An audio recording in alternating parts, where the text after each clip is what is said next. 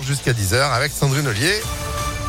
Bonjour Sandrine. Bonjour Phil, bonjour à tous. À la une, ce procès qui s'ouvre dans l'un 13 ans après les faits, celui euh, du meurtre de la postière de Montréal-Lacluse dans le Haut-Bugey. C'était le 19 décembre 2008. Le corps de Catherine Burgot, 41 ans, est découvert dans l'agence postale où elle travaille comme guichetière. Son corps porte la trace de 28 coups de couteau. La victime est maman de deux enfants et enceinte de 5 mois. Elle est agriée. L'enquête a été compliquée. Oui, les enquêteurs ont toujours pensé que le mobile était crapuleux. 2600 euros ont été volés.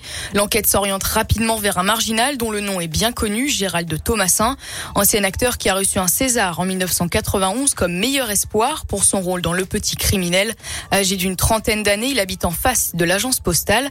Ancien toxicomane, son comportement après le meurtre intrigue. Il est vu un mois après les faits pleurant sur la tombe de la victime. Il aurait également confié des détails sur le meurtre à deux femmes présentes au cimetière.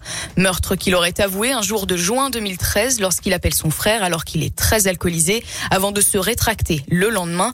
L'ancien acteur est alors mis en examen et écroué. Mais en 2017, coup de théâtre, un nouveau suspect apparaît, Mamadou Diallo. Il vient d'être arrêté pour le vol d'une carte bancaire et ses empreintes génétiques correspondent à l'ADN prélevé sur un sac trouvé à proximité du corps de la victime.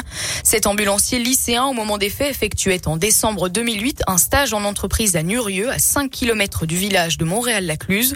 Devant les juges, il reconnaît s'être rendu le matin du meurtre dans l'agence postale où il affirme avoir découvert le corps de la quadragénaire. Il dit avoir paniqué et pris la fuite après s'être emparé d'une liasse de billets. Il nie par contre être l'auteur du crime. Fin août 2019, une confrontation est organisée entre Mamadou Diallo et Gérald Thomasin, les deux suspects. Mais l'ancien acteur ne se présente pas.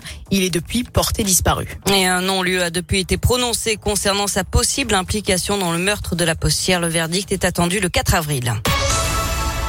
L'actualité, c'est aussi le début officiel de la campagne électorale. un peu moins de deux semaines du premier tour, les candidats étaient particulièrement présents ce week-end. Jean-Luc Mélenchon était à Marseille. Éric Zemmour et Yannick Jadot tenaient leur meeting à Paris. Le premier place du Trocadéro, le second au Zénith.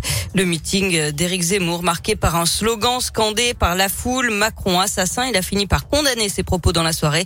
Samedi, Jean Lassalle a fait une rapide escale dans le Rhône. Il sera dans l'un aujourd'hui. Et puis Philippe Poutou était à Clermont-Ferrand samedi. L'ouverture aujourd'hui d'un centre d'accueil pour la protection temporaire des déplacés ukrainiens. Il se situe à Villeurbanne. Il va leur permettre d'avoir accès à toutes les démarches administratives, que ce soit pour l'autorisation provisoire de séjour, pour la santé, les aides sociales ou encore la scolarisation des enfants. 400 autorisations de séjour ont déjà été délivrées par la préfecture du Rhône.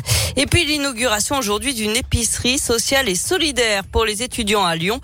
En plus de proposer des produits éco-responsables issus des circuits courts et jusqu'à 30% moins cher. Ce sera aussi un lieu d'échange. Elle ouvre ses portes à l'université Lyon 3 à la manufacture des tabacs. Du sport pour terminer avec du rugby, la 21e journée du top 14 et la défaite du Loup à Toulouse, 27 à 19. Les Lyonnais qui sont désormais sixième au classement à égalité avec La Rochelle et Castres. Et puis toujours en rugby, le tournoi destination féminin, c'est bien parti pour les Françaises. Elles ont battu l'Italie 39 à 6 en ouverture. Merci beaucoup Sandrine, on retrouve tout cela et bien plus encore sur impactfm.fr et vous êtes de retour à 9h. À tout à l'heure. À tout à l'heure, 8h34. Météo